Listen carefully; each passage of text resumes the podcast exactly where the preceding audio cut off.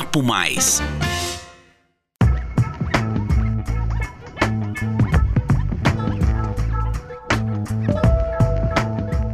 Olá, pessoal, sejam bem-vindos e bem-vindas ao 19 episódio do podcast Papo Mais, uma produção CISP, a Central de Informação em São Paulo. Aqui você confere tendências e reflexões sobre economia, carreira, comportamento e inovação. Meu nome é Nadine e no episódio de hoje vamos abordar o mercado de trabalho e a liderança para as mulheres no contexto da pandemia. O universo corporativo é cada vez mais competitivo e para as mulheres, Soma-se a isso uma sobrecarga, com demandas familiares e domésticas. Esse cenário torna mais desafiadora a realização pessoal e profissional da população feminina. Alguns dados de 2020 ilustram bem esse contexto. A PNAD contínua, realizada pelo IBGE, revela que 7 milhões de mulheres deixaram seus postos de trabalho, 2 milhões a mais do que os homens nessa situação. Quanto ao percentual de mulheres no mercado de trabalho, foi o menor nos últimos 30 anos, com 45,8% segundo o IPEA. No que diz respeito à liderança feminina, o relatório do Fórum Econômico Mundial, no cenário brasileiro, as mulheres representam 39,4% dos cargos de liderança. Para falarmos mais sobre a mulher nesses diferentes aspectos, nossa convidada de hoje é Sumaya Saheli, economista e CFO da Eurolux, associada à CIS. Sumaya, muito obrigada por aceitar o nosso convite. Seja bem-vindo ao Papo Mais. Imagina, eu que agradeço.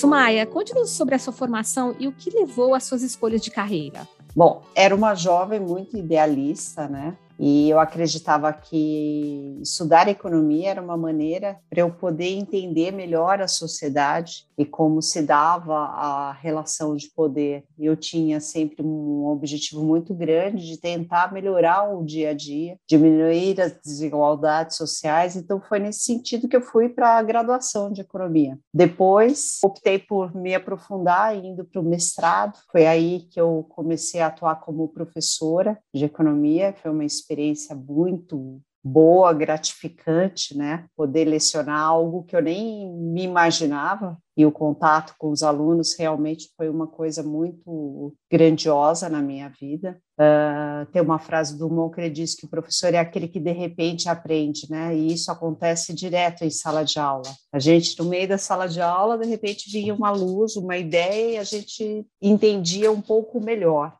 sobre um tema, né? Eu, isso eu vivenciei muito. E por fim eu acabei migrando como consultora e auditora e para complementar a minha formação eu fui para administração de empresas quando eu fui para o doutorado. É, essa foi a minha sequência profissional. E hoje eu sou CFO da Orolux, né? Já faz tempo que você está na Orolux? Muito tempo. Já tem uns mais de 10 anos que eu estou lá, entre indas e vindas. Bom, você já vivencia a liderança há alguns anos, né? Além da trajetória como professora universitária. Como mulher, quais os desafios que você enfrentou? Ou ainda enfrenta, né? Eu acho que assim, os principais desafios para mim foi bem no comecinho mesmo, porque nós somos de uma cultura, e eu acho que principalmente eu que venho de uma família árabe, onde o papel da mulher ele era muito mais de cuidadora, né? Cuidar do lar, cuidar da comida, cuidar dos filhos, cuidar disso, cuidar daquilo, e o aspecto profissional era um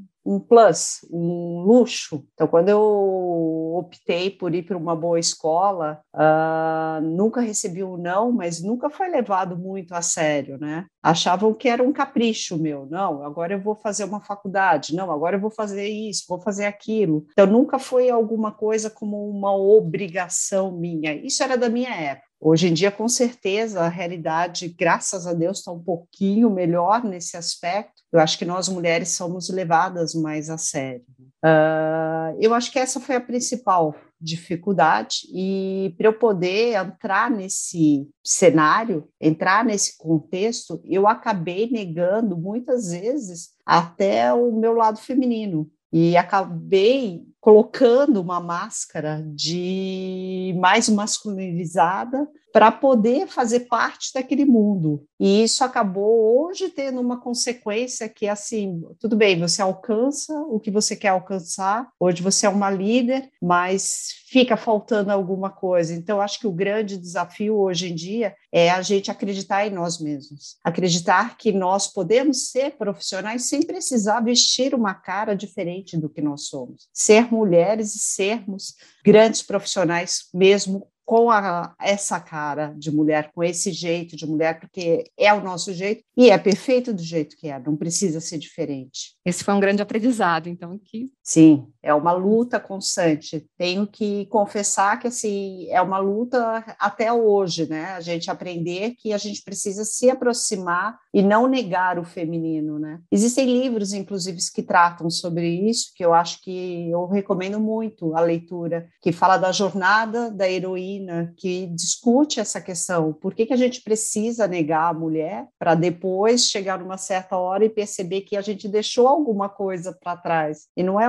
qualquer coisa, é a, é a, nossa essência. Isso é muito importante, a gente não precisa anular a nossa essência. É esse que eu acho que é o grande X da questão hoje em dia. Perfeito, é um, e uhum. tem uma trajetória aí para nos dar de é. exemplo. É, você acha que se tornou mais difícil para as mulheres essa pandemia? A gente acabou retrocedendo em alguns aspectos? Enfim, qual é esse cenário você analisa? Infelizmente, sim, né? Inclusive, antes de ontem, acabou de sair um estudo, foi publicado um estudo sobre o, as consequências da pandemia, comparando entre os homens e as mulheres. É um estudo internacional, inclusive liderado por uma mulher, que é a Luísa Flor, em que demonstra isso, que infelizmente o desemprego, as atividades não remuneradas, a, a violência doméstica foram mais sentidas pelas mulheres. Então, a desigualdade de gênero acabou se acentuando com a pandemia. É, eu acho que todas nós, de alguma forma, vivenciamos esse aumento do, da sobrecarga de trabalho. Né? A gente já tinha uma carga acentuada e a gente acabou tendo que absorver mais ainda. Não só nós mulheres, alguns homens também absorveram, mas eu acho que a sobrecarga sobre nós foi maior é o que mostra o próprio estudo. E, infelizmente, eu acho que foi exatamente o que aconteceu. Bom, cada vez mais a gente tem desafios, as mulheres têm desafios, e na CISP a gente vê um número crescente de mulheres nessa área financeira, área de crédito e cobrança.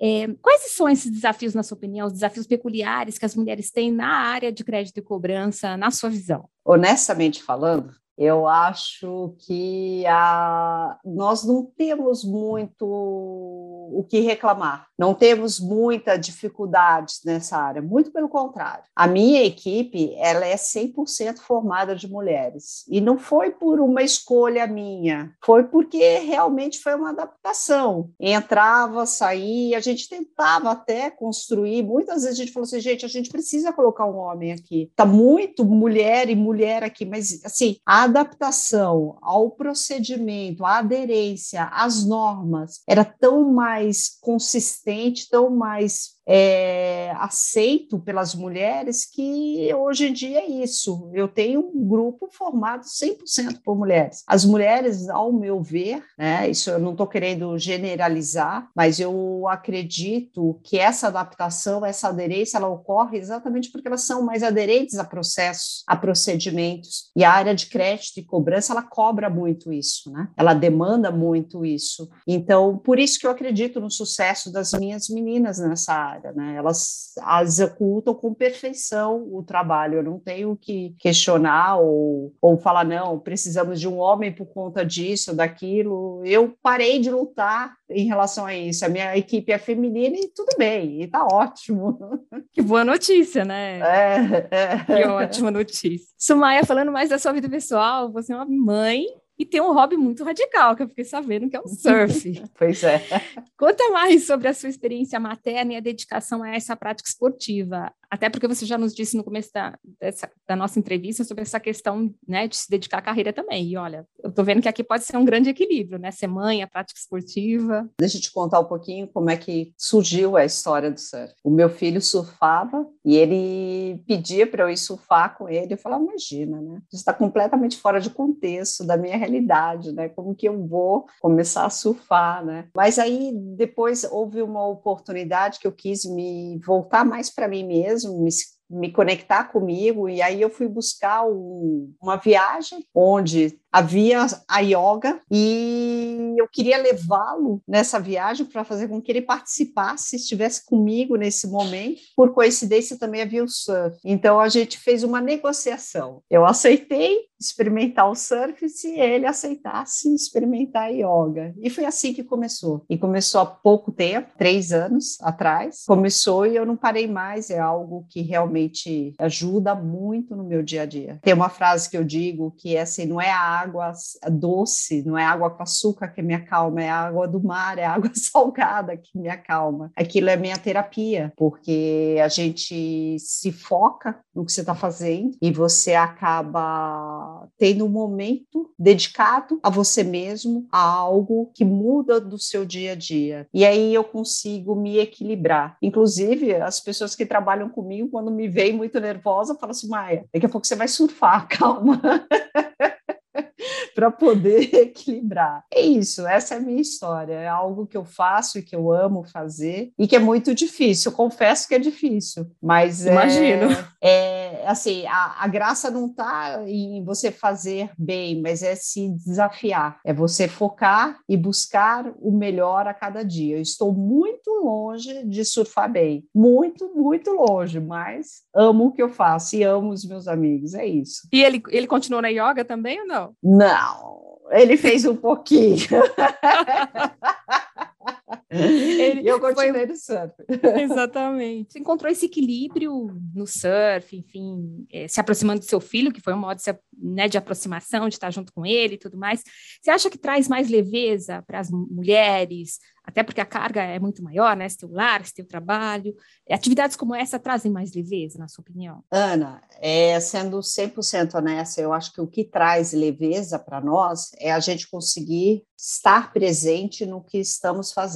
Essa história de nós mulheres fazermos 10 mil coisas simultaneamente, e a gente acha que isso é incrível e, e colocam para nós como se fosse, nossa, você é capaz disso, e a gente acaba se achando maravilhosas. Isso precisa ser combatido. A gente está ficando doentes em fazer 500 mil coisas ao mesmo tempo. Isso daí não leva a nada, só leva a loucura. Fazer 500 mil coisas ao mesmo tempo só nos estressa. O que traz a leveza é fazer uma coisa por vez e fazer bem feito cada coisa. A única maneira da gente fazer as coisas bem feitas é estar presente no que nós fazemos. O fato de eu ter uma diversidade de coisas, com certeza me ajuda, porque eu mudo o meu foco do trabalho, depois é o surf, mas quando eu estou no surf, é só o surf. Quando eu estou no trabalho, é só o trabalho. Quando eu estou com a minha família, é só a minha família. É isso que eu acho que é fundamental para nós. É isso que a gente deveria focar. Vamos parar de ficar felizes e se orgulhar porque temos a habilidade de fazer 500 mil coisas ao mesmo tempo. Isso não faz sentido. Isso só atrapalha a gente mentalmente, espiritualmente. Verdade. Nossa, concordo plenamente com você. É uma sobrecarga muito alta, né, para as mulheres. É, você sabe que eu coloquei como meta para 2022 e quando eu falei isso para o conselho da administração, que a minha meta para 2022 é não fazer mais mais uma coisa por vez, é só uma e ponto final. Eles riram de mim, acredita? Os homens riram de mim, falaram assim, mas como? Vocês são aptas a isso? Eu, não, pode esquecer. Não farei mais isso. Hoje é uma coisa por vez. Vamos ficar um conselho para as mulheres, né? Para a gente oh. seguir o seu caminho, uma coisa por vez. É, com certeza. A partir desses desafios, né, dos seus desafios e conquistas como mulher, mãe profissional, o que você diria que são mudanças necessárias na sociedade e no mercado de trabalho? Já que a gente está no mês comemorando aí a data do Dia da Mulher, Dia Internacional da Mulher. Olha, eu vou falar de uma maneira genérica, tá? Eu acho que a sociedade, de modo geral, ela precisa focar na questão da paz. A redução da violência. E quando eu falo da violência, eu falo de uma maneira muito ampla. Não é só a violência doméstica, não é só violência física, não é é a, mane é, é a violência psicológica, é a violência no trabalho. Eu acho que a desigualdade é uma expressão da violência também. Eu acho que toda a sociedade, toda a economia, todos os ambientes, a gente deveria se concentrar em buscar uma sociedade, uma, um, um ambiente com menor violência. Eu faço parte de círculos círculos da paz, é, onde a gente busca, onde a gente foca, elaborar, ter uma comunicação mais menos violenta. Isso para mim é extremamente importante. É um caminho que a gente vai crescer e vai evoluir. Além disso, acredito que a gente deveria pensar em termos de trabalho, em termos de mercado de trabalho, tentar focar menos nessas relações por tempo, onde eu sou remunerada pelo tempo que eu me dedico e mais pela responsabilidade e pela entrega que eu executo. Eu acredito que a gente deveria repensar essas relações de trabalho, porque eu acho que isso pode ser benéfico. Por que, que eu preciso trabalhar de tal horário a tal horário? Por que, que eu não posso ter uma maneira flexível, mais flexível de trabalho, onde eu entrego o que está sendo solicitado? Eu tenho certeza que nem todo mundo iria se adaptar a isso, mas eu acho que se a gente pudesse mudar essa forma de trabalho nas empresas, a gente ia conseguir evoluir um pouco ou aprender uma nova maneira de se relacionar e de se responsabilizar pelo que se faz. É nisso que eu acredito. Eu sei que é um pouco diferente eu cheguei a expressar isso, eu ainda tenho muita resistência, mas quem sabe daqui algum, alguns anos a gente consiga desenvolver dentro das empresas um pouquinho mais disso, né? É dessa maneira que eu, eu imagino. É um caminho natural das mudanças.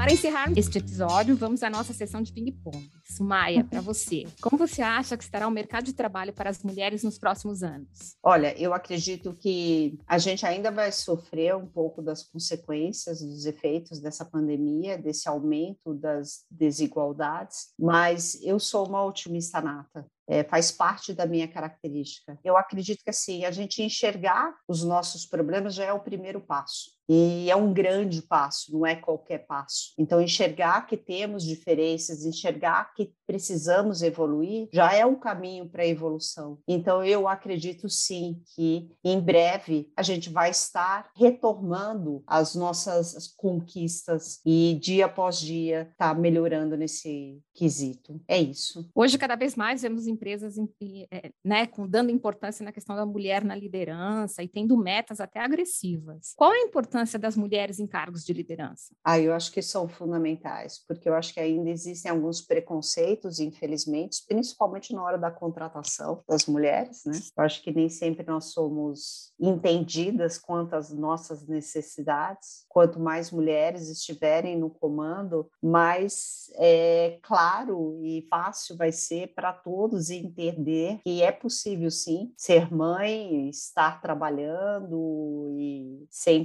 problemas algum e conseguir administrar todas essas demandas. E eu vejo cada vez mais mais mulheres líderes e executando e é o que eu falei para vocês, na minha equipe, a minha equipe é basicamente formada por mulheres. A área financeira é 100% de mulheres e não foi a gente tentou lutar contra isso, tá? foi uma consequência natural. E é isso, eu acho que é extremamente importante, eu acredito que a gente vai aumentando isso dia após dia. Que dicas ou sugestões você deixa né, para as mulheres que estão iniciando a carreira?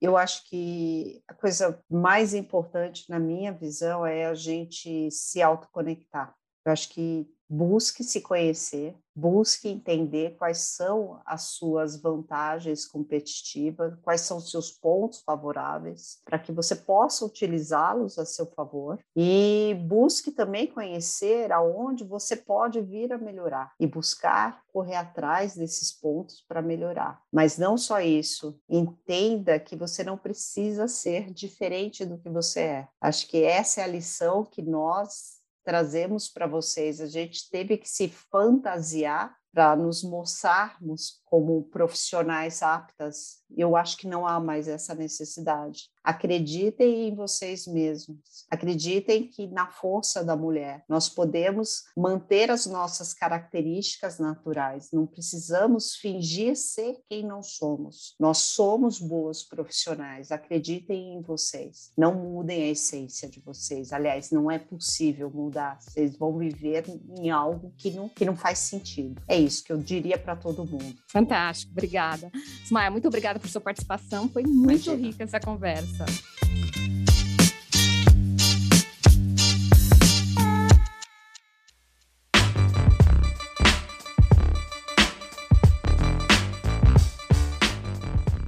Encerramos por aqui mais um episódio do podcast Papo Mais. Se você curtiu, inscreva-se no nosso canal no YouTube ou siga o nosso perfil nas plataformas de áudio Spotify e Google Podcast para acompanhar todos os episódios. Você também pode enviar suas sugestões, dúvidas e perguntas para o e-mail relacionamento.cisp.com.br. Agradecemos pela atenção e companhia. Até a próxima!